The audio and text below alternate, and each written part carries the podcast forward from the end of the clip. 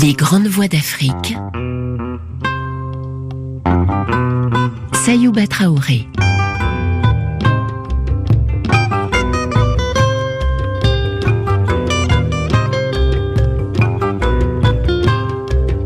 les systèmes totalitaires, évidemment, refondent, déconstruisent. On détruit. Il faut tout détruire, l'ancien monde, et construire un nouveau monde. Bah, ça passe, euh, un des fondements de cette euh, nouvelle maison, c'est la langue, évidemment. Il faut réécrire le récit national. Donc c'est des mots très courts, hein, à une syllabe. Euh, oui, alors voilà, les systèmes libres génèrent des langues complexes parce que ils interrogent le monde. Donc ils ont besoin, ben, tous les jours, ils sont obligés d'inventer un mot. Ils découvrent quelque chose, il faut le nommer. Dans un monde fermé, rien ne bouge. Donc on n'a pas besoin, on ne questionne pas le monde, on n'a pas besoin d'inventer des mots. Par exemple, pourquoi dire jolie table? On peut dire simplement table et enlever le mot joli, il disparaît du vocabulaire, et ainsi de suite. Et donc, dans un système totalitaire, le vocabulaire, la langue se rétrécit, rétrécit, rétrécit, jusqu'à atteindre le niveau de la langue militaire garde à vous, fixe, debout, marche arrière, euh, voilà. Grognement, balbutiement. Oui, on n'a pas euh, besoin de plus. On n'a pas besoin de plus pour faire fonctionner une caserne. Mais pour rendre la chose encore plus contraignante, ils enferment des gens dans un rituel, donc neuf prières, plus des, la journée de la haine, il faut défiler dans les rues. C'est ce que nous avons vu avec le fils en Algérie, quand euh, c'était Allah Akbar, euh, Ali Naïch ou Ali Hanamout, des, des Et on découvrait des signes d'Allah jusque dans des courgettes où on voyait écrit, on croyait voir écrit Allah à l'intérieur d'une courgette. Et puis des marches tous les jours, tous les jours des manifestations. Aujourd'hui,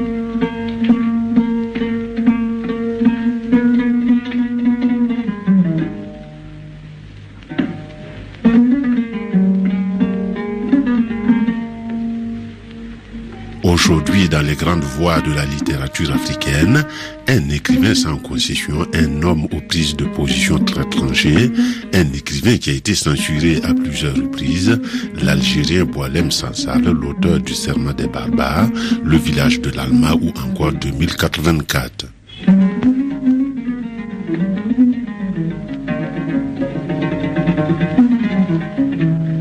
Rien ne prédisposait Boalem Sansal à la production littéraire. Né en 1949, il a eu une formation d'ingénieur à l'École nationale polytechnique d'Alger et à l'École nationale supérieure de télécommunications de Paris et un doctorat d'économie. Il a été enseignant, consultant, chef d'entreprise et haut fonctionnaire au ministère algérien de l'Industrie.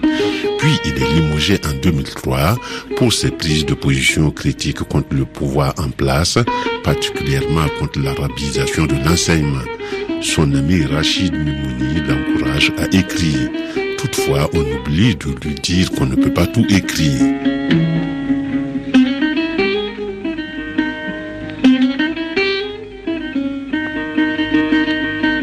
Et ça commence en 1999, année où Boalem Sansal publie son premier roman Le Serment des barbares. Comme on dit souvent, un coup d'essai qui sera un coup de maître. Ce premier livre reçoit le prix du premier roman et le prix des tropiques. Son livre post restante, une lettre ouverte à ses compatriotes est censurée dans son pays. Après la sortie de ce pamphlet, il est menacé et insulté mais décide de rester en Algérie. Un autre de ses ouvrages, Petite Loge de la mémoire, est un récit épique de l'époque berbère. Boilem Sansal est lauréat du Grand Prix RTL Lire 2008 pour son roman Le village de l'Alma sorti en janvier 2008, roman qui est à son tour censuré en Algérie. Yasmine Chouaki a reçu Boilem Sansal en décembre 2015 dans son émission En sol majeur à l'occasion de la publication du livre 2084. En sol majeur. En sol majeur. Yasmine Chouaki.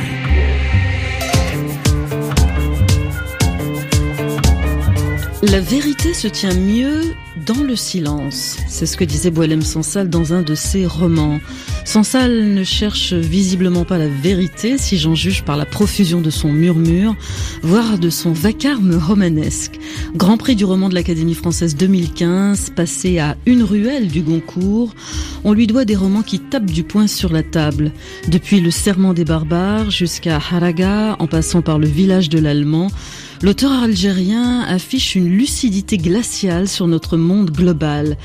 Vous avez tous entendu parler de 2084, La fin du monde, qui lui a été inspiré par 1984 de George Orwell, nouveau roman d'anticipation sur le totalitarisme religieux qui menace notre planète. Eh bien, je me demande depuis ce roman ce que nous réserve la course entre le réel et la fiction. Bonjour, Boilem Sansal. Bonjour. Une première curiosité, pourquoi est-ce que vous n'avez pas d'éditeur en Algérie? Ben, ça s'est présenté comme ça, tout simplement. Quand euh, en 1998, euh, j'avais écrit mon premier roman, Le Serment des barbares, euh, à l'époque, il n'y avait pas de véritable maison d'édition. C'est une façon très élégante de ne pas dire que vous êtes un auteur qui, qui dérange en Algérie. Voilà pourquoi vous n'avez pas d'éditeur. Et ce qui est assez étonnant, c'est qu'il y a une ironie de, de l'histoire, la grande histoire franco-algérienne, à être éditée, fêtée, euh, célébrée en France plutôt qu'en Algérie. Et comme vous n'êtes dupe de rien, Boualem Sansal, comment vous vivez ça? Euh, euh, non, non, je voudrais quand même euh, corriger cela. Hein. Donc, euh, j'aurais, j'aurais bien voulu être éditeur en Algérie, mais à cette époque, il n'y avait pas de. et en plus, Gallimard a une politique éditoriale qui fait qu'il ne cède pas ses droits en français. J'aurais bien voulu. Il y a des éditeurs qui plus tard m'ont fait des propositions pour éditer chez eux, mais c'était fini. Moi, j'avais, j'ai une maison, je suis fidèle. Il n'y a pas de raison de rompre avec Gallimard pour aller signer avec Tartampion, quoi. Surtout Tartampion. Alors avant d'ouvrir 2084, euh, j'aimerais qu'on arpente un petit peu votre euh, univers premier dans cette euh, Algérie des années 50 où vous êtes né, en passant du village à la ville, de l'insouciance, un sentiment d'enfance orpheline. Cela a produit par exemple Rue Darwin, mhm. qui paraît dans un beau volume, Quarto, chez Gallimard, qui réunit plusieurs de vos romans en papier Bible. Extrait. Qu'ai-je pu penser de cela à cet âge? Que sait-on à cinq ans? Que ressent-on? Quelles questions se pose-t-on? Je découvrais que mon père n'était pas mon père et il venait de mourir. Que ma mère n'était pas ma mère et elle venait de disparaître. Que ma vraie mère était une inconnue qui m'avait conçu avec des inconnus de passage dans une maison interdite et elle avait disparu à son tour. F.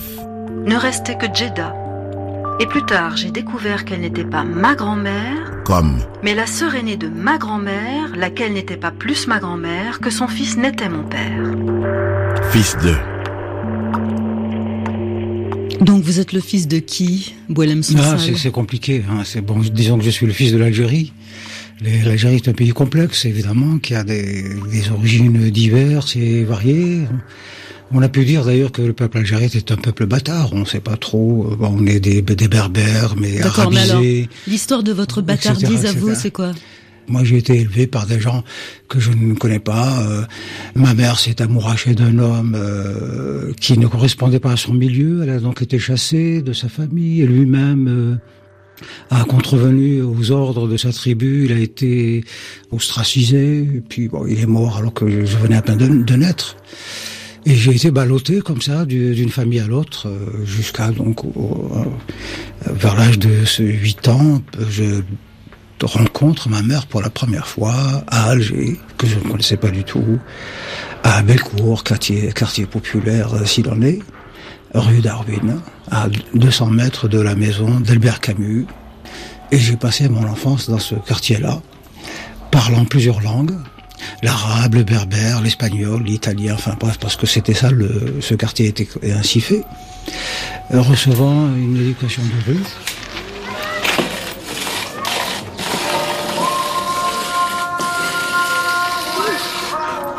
L'art n'est pas à mes yeux une réjouissance solitaire. Le rôle de l'écrivain ne se sépare pas de devoirs difficiles. Il ne peut se mettre aujourd'hui au service de ceux qui font l'histoire. Il est au service de ceux qui la subissent.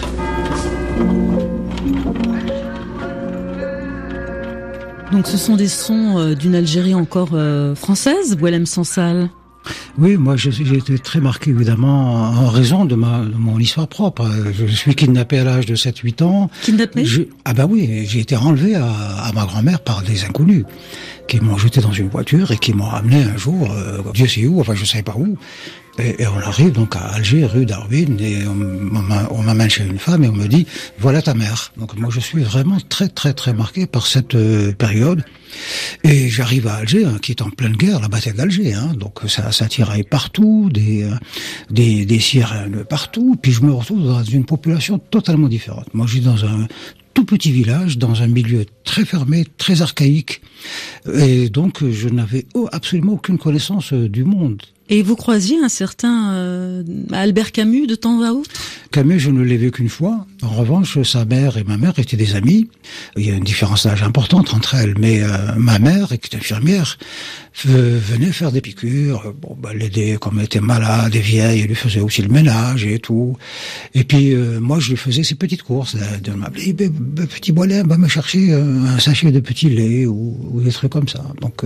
et la seule fois que vous avez vu, vu Camus, qu'une fois Camus, c'était quand il était venu à Alger pour lancer son appel à la trêve civile. C'était vraiment en pleine guerre d'Algérie, c'est terrible. Hein Mais il est quand même venu voir sa mère à Belcourt. Et la population, et je m'en suis rendu compte, parce qu'autour de sa maison, se sont massées des centaines de personnes qui l'accusaient de traître, Camus, assassin, Camus à mort. Parce que c'était la guerre, c'était des, deux populations étaient entrées dans une guerre frontale. Les Arabes d'un côté, les, les Pieds Noirs de l'autre. Et lui venait proposer une sorte de trait d'union, une paix comme ça, que ni les uns ni les autres ne voulaient, à part les intellectuels, évidemment, lui du côté euh, Pied Noir, Ferraoun et, et, et d'autres du côté du côté algérien qui espéraient encore euh, trouver un, faire un deal quoi. Mmh. Il n'est même pas resté cinq minutes, il a été caillassé, et donc euh, il est rentré, il a embrassé sa mère, et il est vite reparti, entouré de policiers. Il n'est plus jamais revenu en Algérie. Est-ce que pour vous, le gamin de 12-13 ans, c'était abstrait, cette euh, bataille d'Alger? Oui, à la fois on ressent les choses, et on comprend aussi. À, à, à, cet âge, on est quand même intelligent, on comprend de, ce qui se passe. Mais on, on, voit surtout le côté jeu. Et donc on est, on est à la fois dans le drame et, et dans le spectacle permanent de la. C'est surréel. Ouais, c'est surréel. Ouais. En tout cas, voilà ce que vous écrivez euh, sur les premières sensations que vous ont laissé cette indépendance algérienne, Boilem Sansal. Jusqu'à ce fameux jour du 13 juin 1963, l'Algérie était libre et indépendante depuis une année. Mais la guerre se poursuivait sur un autre plan. Le nouveau gouvernement l'avait proclamé d'entrée. Il ne s'était pas battu avec tant d'héroïsme contre le féroce colonialisme français et les armées coalisées de l'OTAN pour se retrouver à conduire un troupeau de bœufs écornés. Il se voulait le directeur éclairé d'un peuple pur et fidèle à 100% pour porter la révolution sur tous les fronts. Catastrophe. Nous ne l'étions pas, ni purs, ni sérieux. Nous étions des produits de l'histoire, de pauvres ersatz, des trucs d'occasion, des pignoufs bricolés à la va-vite, un ramassis de gens versatiles et calamiteux, des métis depuis l'origine des temps. Une information avait circulé. Il se disait que le gouvernement s'était accordé une vingtaine d'années, une petite génération, pour nous éliminer jusqu'au dernier et se doter d'un peuple nouveau, intègre et vierge, batailleur et sans pitié, dont la nation arabe et Allah seraient fiers dans les siècles des siècles. C'était une drôle d'histoire. Les gens se croyaient chez eux depuis l'Antiquité. On leur disait que non, une fois de plus.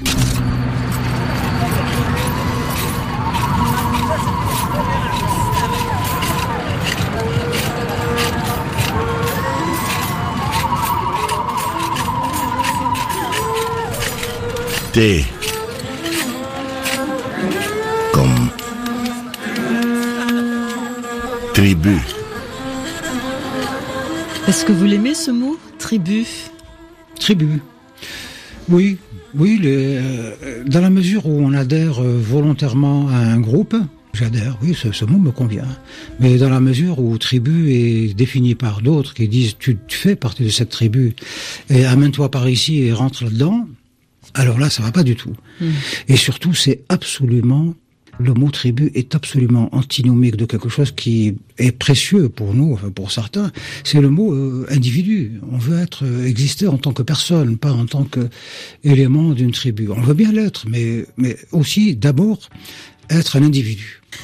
Alors dans votre euh, tribu d'élection, on va dire ça comme ça, Boilem Sansal, il y a l'auteur de l'honneur de la tribu, l'écrivain algérien Rachid Mimouni qui est important pour vous et qui faisait indirectement référence à, à ce que vous vous appelez la guerre contre les pauvres et qui portait un nom officiel, à savoir l'opération de débidonvillisation. C'était quoi ça? Ah oui, ça c'était avec le président Chadli. Le président Chadli était un président qui avait... C'est les années 80 plutôt le président Chaldé avait des velléités de, de modernité. C'était, c'était un artiste euh, dans, dans, dans, son genre. Et il voulait de belles villes. Euh, donc il a entamé des tas de, d'opérations comme ça, opérations de propreté des villes, apprendre aux gens à traverser dans les passages euh, cloutés, quoi.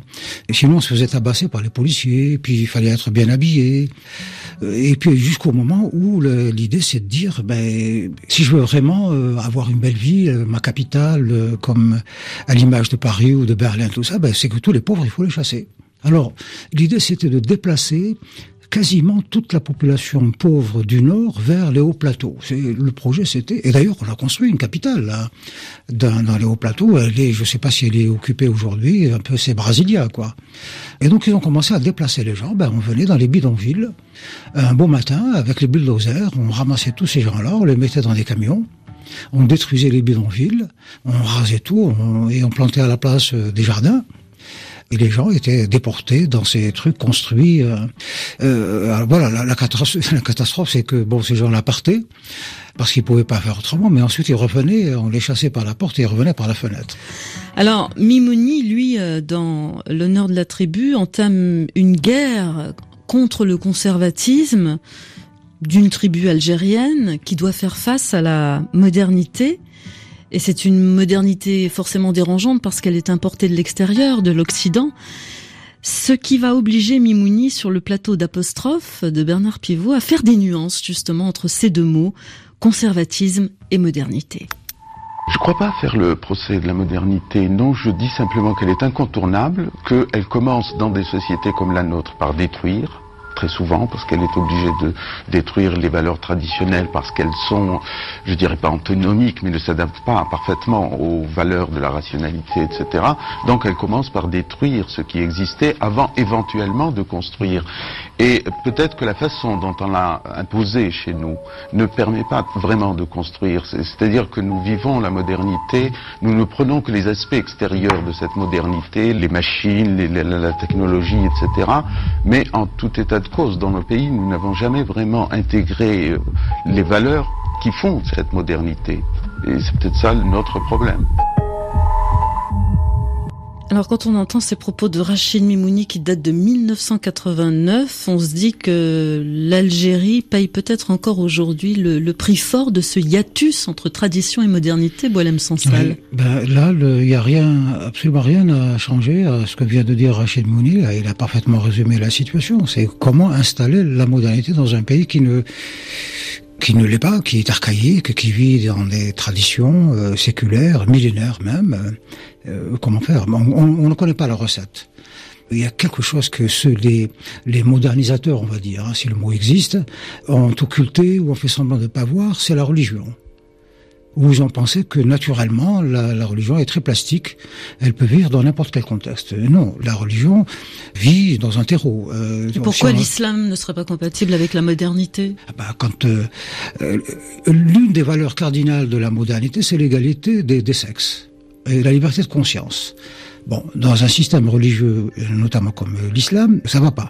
Donc il faut expliquer aux gens. Il faut leur dire, voilà pourquoi l'égalité des, des, sexes, c'est important. Voilà pourquoi la liberté de conscience, c'est important. Et il faut qu'ils l'admettent. Et on ne fait pas ce travail parce qu'on ne veut pas les heurter.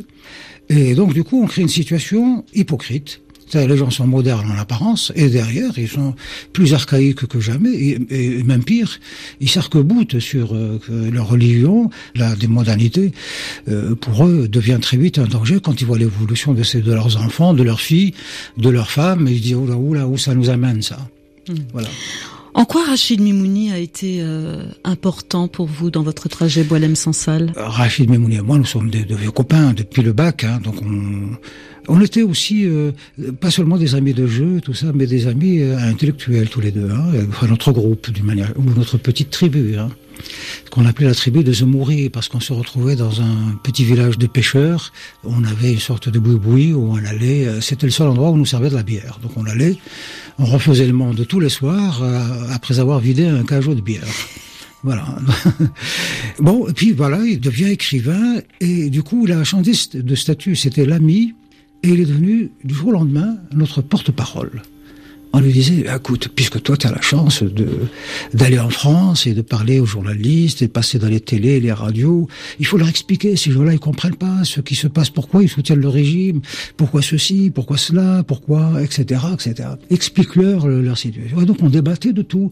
Ah, par exemple, euh, ben, explique-leur que si, il faut pas qu'ils croient ces histoires d'élection, c'est pas ça. Il faut et ainsi de suite. il est devenu notre porte-parole. Et puis comme j'ai été euh, son, aussi son premier lecteur, hein, puisqu'on travaillait ensemble dans le même bureau et on habitait le même immeuble sur le même palier. Donc c'est vous dire la, proximité qu'il y avait entre nous. Et donc il me donnait ses textes à lire au fur et à mesure qu'il écrivait.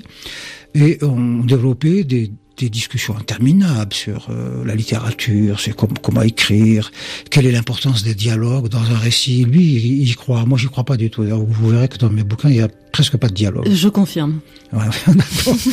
Donc euh, voilà, moi je bon, mais il y a beaucoup d'auteurs qui pensent que le dialogue donne une fraîcheur, une pertinence au texte. Moi, je pense que ça l'affaiblit. Bon, en tout cas. Et donc on avait ce genre de discussion. Et il me disait, mais écoute, mais c'est pas possible que tu n'écrives pas, d'accord, mais que tu n'aies pas envie d'écrire. Dit, je comprends pas. Euh, tu as quelque chose là dans les doigts. Mais j'y croyais pas. Moi, j'étais euh, à l'époque euh, un scientifique. D'ailleurs, je suis resté un scientifique. Je, dans ma tête, je euh, jusqu'à présent, je ne me considère pas du tout comme un écrivain. Je ne ah suis pas rentré dans l'imaginaire de l'écrivain. Moi, je suis dans l'imaginaire de l'entomologiste qui observe, voilà, qui est une réalité sociale et politique et qui, évidemment, pour dire ce qu'il voit, ben, il vaut mieux utiliser un bon français. En tout cas, je suis sûr que l'entomologiste va apprécier Brassens avec son Garogori que vous avez programmé en sol majeur. Décidément, vous cherchez vraiment la petite bête. Hein. C'est à travers de larges grilles que les femelles du canton contemplaient un puissant gorille, sans souci du camp dira-t-on. Avec impudeur, c'est comme mère, lorgnait même un endroit précis que rigoureusement ma mère m'a défendu de nommer ici. Garogori Tout à coup la prison bien close, où vivait le bel animal, s'ouvrant c'est pourquoi je suppose qu'on avait dû la fermer mal. Le Saint-Jean sortant de sa cage, dit c'est aujourd'hui que je le perds. Il parlait de son pucelage, vous aviez deviné j'espère, Garogori.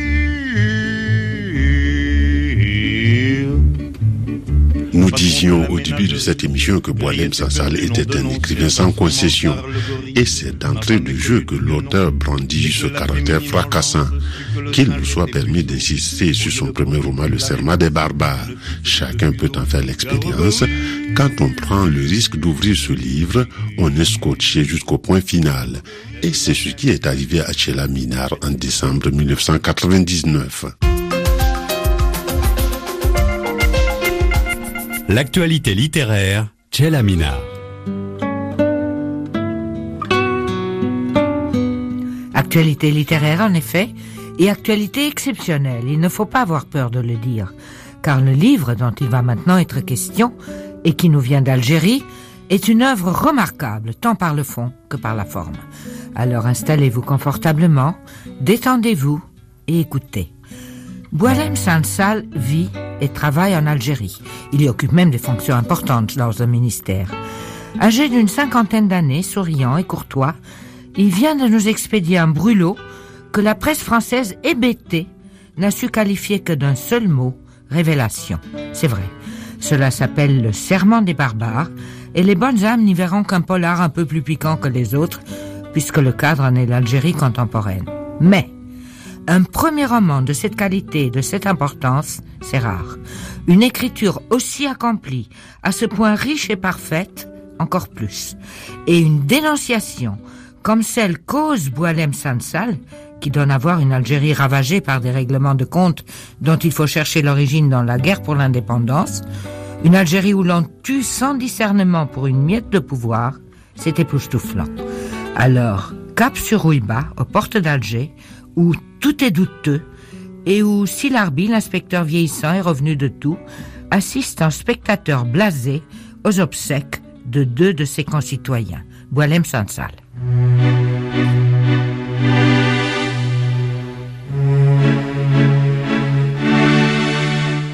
Le cimetière n'a plus cette sérénité qui savait recevoir le respect, apaiser les douleurs, exhorter à une vie meilleure.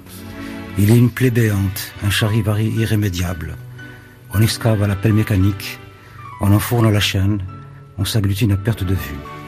Les hommes meurent comme des mouches, la terre les gobe, rien n'a de sens. Ce jour-là, comme les jours précédents, on enterre de nouvelles victimes du terrorisme. Il sévit à grande échelle. Cette animosité n'a pas de nom à vrai dire.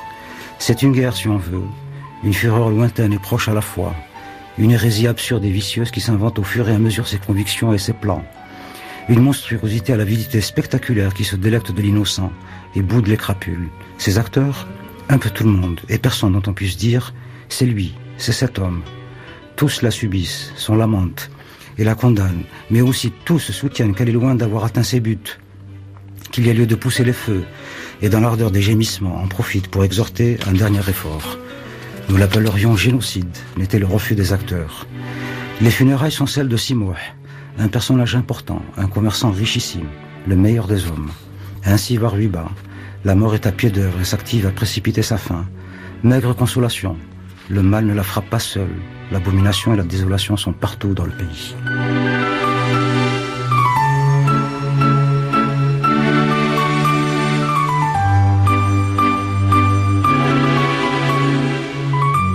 C'était donc là, Boalem Sansal, la première page de votre roman, Le serment des barbares. Un réquisitoire terrible contre tous ceux qui ont plongé votre pays dans la situation que vous venez de décrire. Et je rappelle la dernière phrase de votre lecture. L'abomination et la désolation sont partout. Alors, vous tentez de trouver une explication. Et pour ce faire, vous remontez loin dans le passé, loin, c'est-à-dire euh, au milieu des années 50. Pourquoi? Vous pensez que c'est là que l'on trouve ces séquelles de la guerre pour l'indépendance de l'Algérie? Oui, je crois. Il faut toujours chercher les racines du mal dans le passé. C'est euh, je suis comme beaucoup d'Algériens, je me suis interrogé ces dernières années face à ce que j'appelle le génocide, un véritable génocide organisé aussi bien par les islamistes que par les tenants du régime. Et j'étais très vite amené, comme beaucoup d'Algériens, je pense, à rejeter les explications simplistes que l'on donnait. Euh, on disait c'est l'armée, c'est les islamistes, c'est ceci, c'est cela. Moi, je prétends que c'est parce que la révolution algérienne a, euh, a été en quelque sorte séquestré par euh, des forces montantes qu'on appelle, pour simplifier, le nationalisme, le, mouvement nationaliste. Ce, n'est pas une révolution populaire. Mm-hmm. le peuple est arrivé à la révolution beaucoup plus tard. Au départ, elle a été l'affaire de d'initiés, de gens travaillant probablement pour leurs intérêts et pour des intérêts extérieurs. Et euh, ces différents clans euh, avaient une préoccupation à cette époque, c'était qui prendrait le leadership de la révolution. Bien sûr, on a toujours envie d'avoir du pouvoir. Alors, euh, voilà, il y a eu donc une guerre entre les différents tenants de ce nationalisme, ceux qui étaient d'obédience islamique, ceux qui étaient d'obédience communiste, ceux qui prônaient le panarabisme, Bon, au bout du compte, c'est le FLN qui l'a emporté. Il a éliminé les, ceux qui euh, voulaient euh, déclencher le djihad, donc au nom de la religion, ceux qui voulaient déclencher le, la révolution au nom d'un communisme ou d'un socialisme euh, à inventer. Et le FLN s'est voulu peut-être un peu la synthèse de tout ça. Il a fait une synthèse extrêmement boiteuse et on en souffre encore aujourd'hui.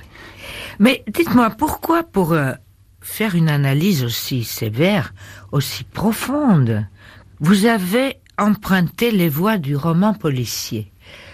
Est-ce que c'est par souci d'efficacité ou euh, est-ce parce que réellement vous vous trouvez dans une situation proche du roman noir Oui, je crois que c'est un peu les, deux. Euh, c'est vrai que l'intrigue policière donne un fil directeur euh, qui simplifie la, la vie à, l'écrivain. Euh, donc on suit le cheminement de l'enquête. On va dire deux mots de l'enquête. Un, un, inspecteur proche de la retraite, donc qui n'a plus rien à perdre, assiste un jour à l'enterrement de deux personnages de Ruiba, proche d'Alger, assassinés dans des conditions semblables. Seulement, l'un des deux est un, pauvre bougre, quelqu'un qui n'a plus rien sur terre, qui semble vraiment euh, oublié des dieux et des hommes, donc il se demande pourquoi il a été assassiné, tandis que l'autre, c'est un gros bonnet local. Et comme ce pauvre inspecteur, en fin de carrière, euh, n'attend plus grand-chose de son activité, il est chargé, peut-être pas avec conviction, mais enfin c'est un prétexte, de trouver l'assassin du pauvre euh, R qui vient d'être enterré. Mais ça implique tant de gens et tant de réseaux et, et, et tant de cheminements souterrains et tant de choses cachées et tant d'intérêts sont en jeu tout simplement, il est impossible d'envisager la solution. Oui, et puis, puis c'est dangereux pour les enquêteurs. Un policier qui prendrait son travail à cœur et qui mènerait son enquête selon les, les, les standards de la profession ne, ne terminerait jamais cette enquête. Il serait euh, soit euh, relevé de ses fonctions en cours de route, soit assassiné, comme c'est d'ailleurs le cas de, de, de, cet inspecteur qui, en bout de course, est assassiné. Euh. Oui, il en sait trop. Il en sait trop. Et il prend des risques et qu'il paye de sa vie à la fin du livre.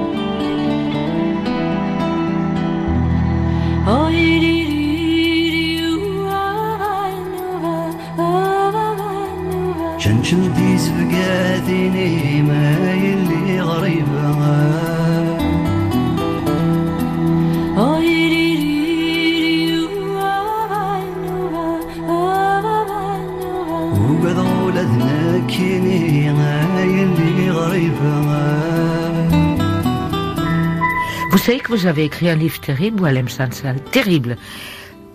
Parce que vous nous dites sur l'Algérie contemporaine des choses qui, qui nous remuent, mais vraiment jusqu'aux tripes. On a l'impression de se trouver dans un territoire voué entièrement au règlement de compte. Est-ce que c'est ça vraiment? Oui, absolument. Oui, oui. L'Algérie est une euh, un immense asile, euh, asile de fous. Euh, de fou. De fou, oui, de fou, de fou. Bah, quand on assassine. Pourquoi? Parce qu'on a, on, est déréglé, on ne sait pas ce qu'on attend, on ne sait plus ce qu'on veut, on ne sait pas oui, vers voilà. quoi on Parce que assassiner pour des intérêts, à la limite, ça, ça se pratique partout. Mais là, c'est vraiment des assassinats, souvent. Euh, euh, ils sont tellement terrifiants qu'on qu ne comprend pas que des intérêts puissent conduire à, à, de telles extrémités.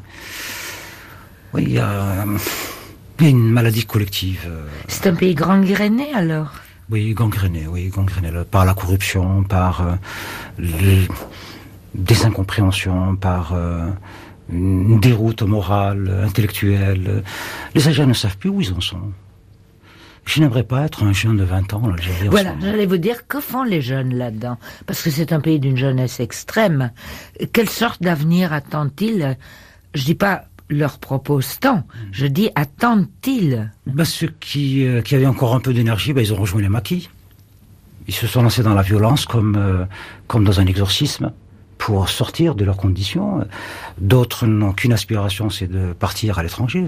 La destination à, l'honneur en ce moment est l'Australie. Les Algériens ne rêvent que de ça, les jeunes Algériens. Et puis bah, d'autres se sont, deviennent un, un, marché pour les trafiquants de drogue, pour les trafiquants de, de, toutes sortes. La drogue fait des ravages en Algérie.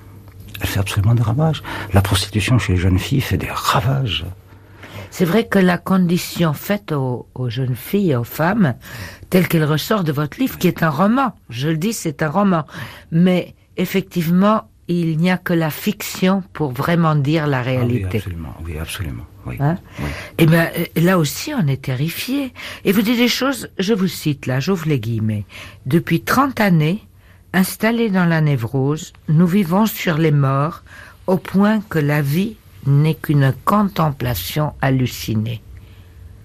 Oui, oui, ça vraiment c'est une image euh, réelle. Ça. Oui, oui, ça on le sent tous les jours. On est là euh, à guetter les informations, euh, à ouvrir les journaux avec des- un regard halluciné. Euh, On ne parle que de morts par dizaines, par centaines, tous les jours.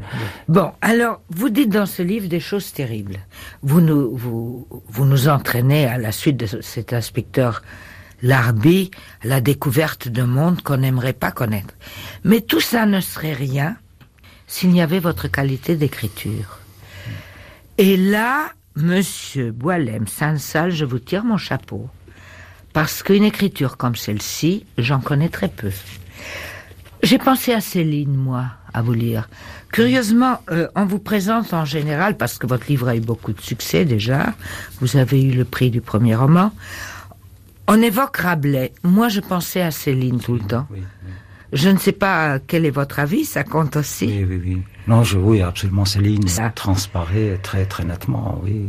C'est une langue fabuleuse, à la fois tonitruante, tumultueuse, déferlante. C'est, c'est... La vie est là pour parler de la mort, toute la vie est là. Bon. Mais alors vous dites à un moment, de nos jours, le langage est un monde en soi, étrange et fascinant, comme un grouillement de reptiles. C'est ça pour vous écrire? Dans certaines circonstances, on, peut être agi par le vocabulaire, par les mots. Euh, Il y a comme une déconnexion entre, entre l'individu et le vocabulaire. euh, et la confrontation entre, euh, entre les sentiments et les mots, elle peut être tout à fait incompréhensible et répugnante. C'est pour ça que je fais référence à la grouillement de reptiles. Quelquefois, on se laisse emporter par... euh, comment on s'est laissé emporter du, du temps où on manipulait le... Lorsqu'on avait l'idéologie socialiste, il y a tout un vocabulaire très... Ah oui, mais ça c'est langue de bois. Très passionnant, très langue de bois, mais la langue de bois, là, c'est, sa logique, elle peut être très jouissive, euh, à débiter des phrases comme ça, qui s'articulent très bien. C'est très poli, c'est... euh, mais Oui, c'est pas du tout ce que vous faites. pas du Non, pas tout. du tout. Non, Non, bois, vous vous remuez le langage, vraiment, c'est c'est une explosion là. Oui, oui, absolument, oui. Alors, euh, évidemment, il va falloir euh, conclure là, et moi je ne trouve pas d'autre conclusion à ce livre gigantesque, Boilem Saint-Saul, que de dire que c'est un roman de, de rage et d'amour. Parce que toute cette critique terrible à l'égard d'un système, eh bien, n'entache pas du tout l'amour que vous portez à ce pays. Je suis, euh, je suis content que vous me dites ça. Parce que à Alger, il s'en est trouvé qui, euh, qui ont douté de mon algérianité, de mon amour pour le pays, euh, qui m'ont traité de révisionniste Ah oui. et presque de traître. Bon, c'est un autre regard sur l'histoire. Moi, pour moi, je ne, je ne vois pas l'histoire. euh, je pense à- en particulier à la période coloniale comme absolument noire. Je ne suis pas manichéen. Euh, la période française, comme la période arabe, comme la période turque, et, et la période vandale en Algérie. Bon, il y a- il y, a du bon et du mauvais dans toute euh, confrontation de- de- d'un peuple avec euh, des peuples extérieurs. Il y a du bon et du mauvais. Et ça, on me le reproche parce que il est la règle est de dire, en parlant de la période française, la longue nuit coloniale. Ouais. C'est le, c'est codifié, c'est comme ça qu'il faut. C'est ça, c'est un voilà. stéréotype. Enfin, la France est quand même restée 132 ans dans ce pays et la guerre n'a duré que 5-6 ans. Que s'est-il passé pendant 124 ans? La France est arrivée dans ce pays, elle, a- elle nous a laissé une, des- une infrastructure extraordinaire. Des écoles dans chaque village. Elle a formé des instituteurs, elle a formé des universitaires. Elle a... Donc il faut mettre un peu les choses en balance euh, et ne pas être manichéen. En tous les cas, je souhaite vraiment qu'on lise votre livre et qu'on s'en imprègne. Ça n'est pas un voyage de tout repos, mais c'est une extraordinaire découverte. Merci Boalem Sansal. Merci. Alors, Le Serment des barbares est publié chez Gallimard. Merci.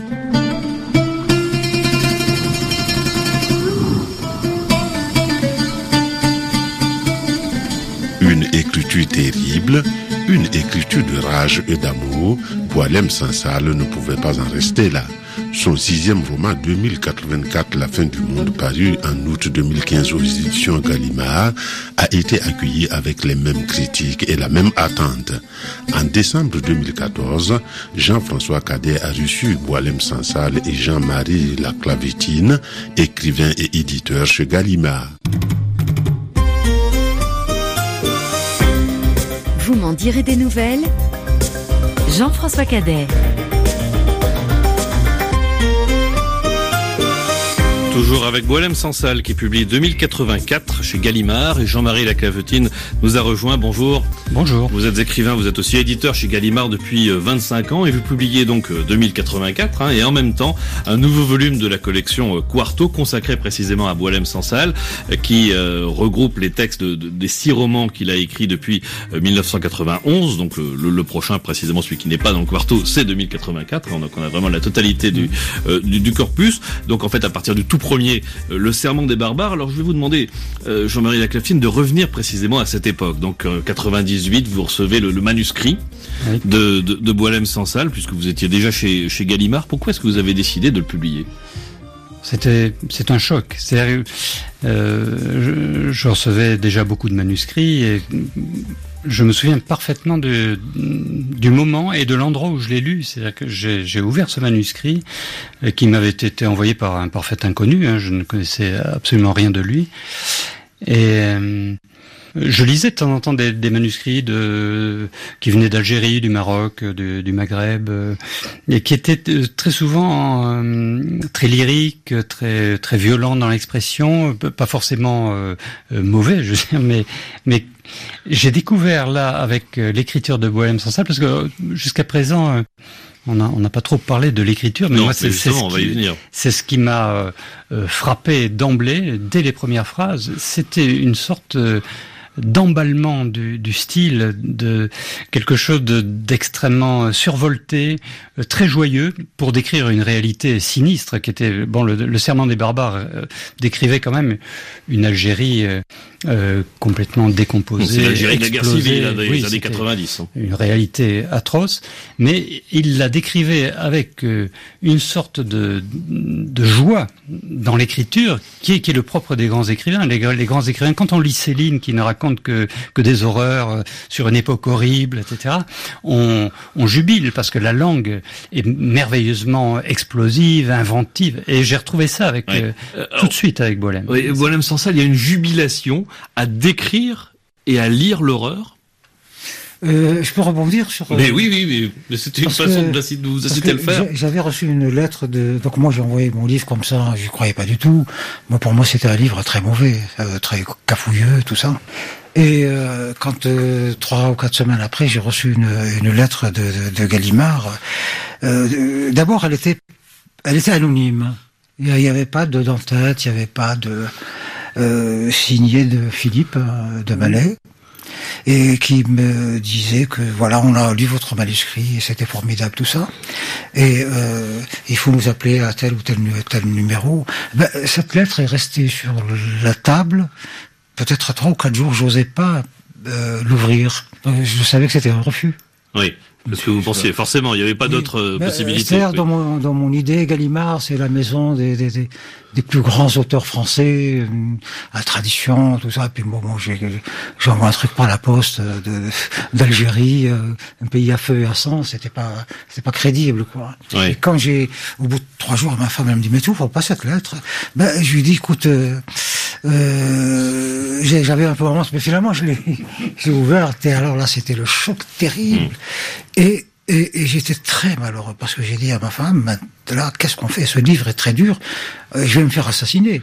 Qu'est-ce qu'on fait? Est-ce que je confirme euh, que je pu que j'accepte, j'accepte qu'il soit publié ou je fais le mort, je dis rien, je réponds pas? Donc vous avez hésité? J'ai beaucoup hésité, ça a duré trois ou quatre jours. Il y a eu même euh, un peu d'impatience du côté de Gallimard, puisque j'ai reçu une deuxième lettre de Philippe de Manet euh, qui me dit alors Bon, et finalement, j'ai sauté. et ça veut dire que oui, vous avez sauté, vous avez sauté le pas. C'est-à-dire que c'était une sorte de tourbillon. Là, vous saviez que après vous alliez euh, avoir tant et tant d'ennuis. Oui, je crois que j'ai tout envisagé. que ce serait d'abord une euh, ça me mettrait mal avec tout le monde, quoi. oui. Et ça n'a pas changé aujourd'hui. Ouais, non, ça c'est, ça n'a fait que s'aggraver. Et Gallimard n'a pas hésité, Jean-Marie si, si, bien sûr, la question du risque de encouru par l'auteur a été vraiment euh, très très présente. tout de suite, quand j'ai lu ce manuscrit, je me suis dit mais euh, ce type prend des risques incroyables. C'est-à-dire, il, tape sur tout le monde, quand même, à la fois sur les militaires, sur les barbus. il est d'une c'est totalement euh, anarchiste dans, dans, dans, la, dans, la, pensée, dans, dans l'expression. Et ce qui est encore plus insupportable, c'est justement le côté joyeux de l'écriture, cette, cette espèce de vitalité qui prouve qu'on ne se laisse pas écraser par, euh, par un système, par... Euh, Alors justement, je vais vous reposer la question, Boilem Sansal, parce que vous n'avez pas répondu. Est-ce qu'il y a une jubilation à décrire l'horreur? Euh, oui, oui, vous, comme vous le dites, oui, c'est vrai. Il y a une jubilation.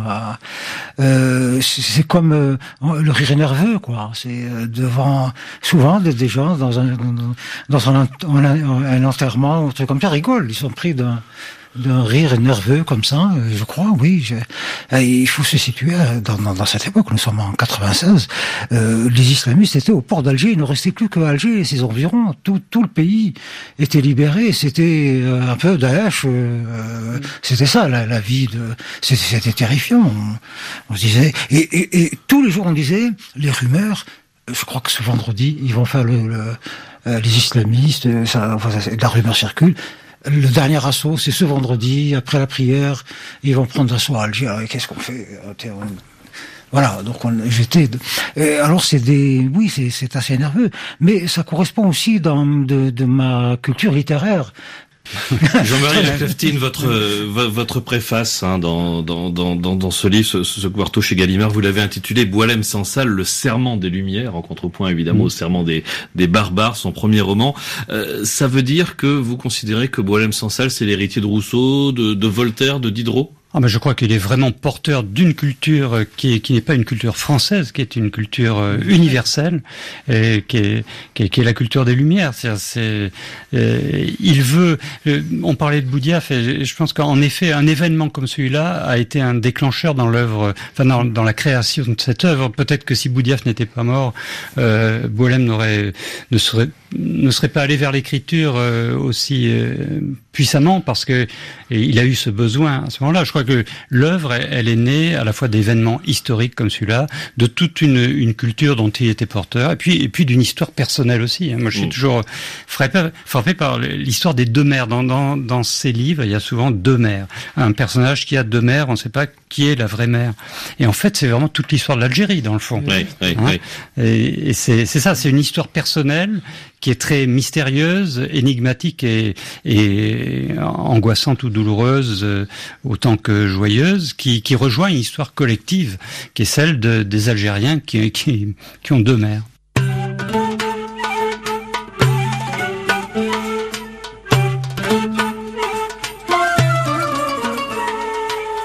Magie des archives radiophoniques, nous étions en compagnie de l'écrivain algérien Boalem Sansal, un écrivain sans concession, un homme aux prises de position très tranchées. Merci à la Sonothèque de Radio France Internationale, merci à l'Institut National de l'Audiovisuel, merci à Eva Mouchinski pour la réalisation. Demain, dernier épisode de cette troisième série des grandes voix de la littérature africaine avec l'Ougandais Geoffrey Oriema. À demain.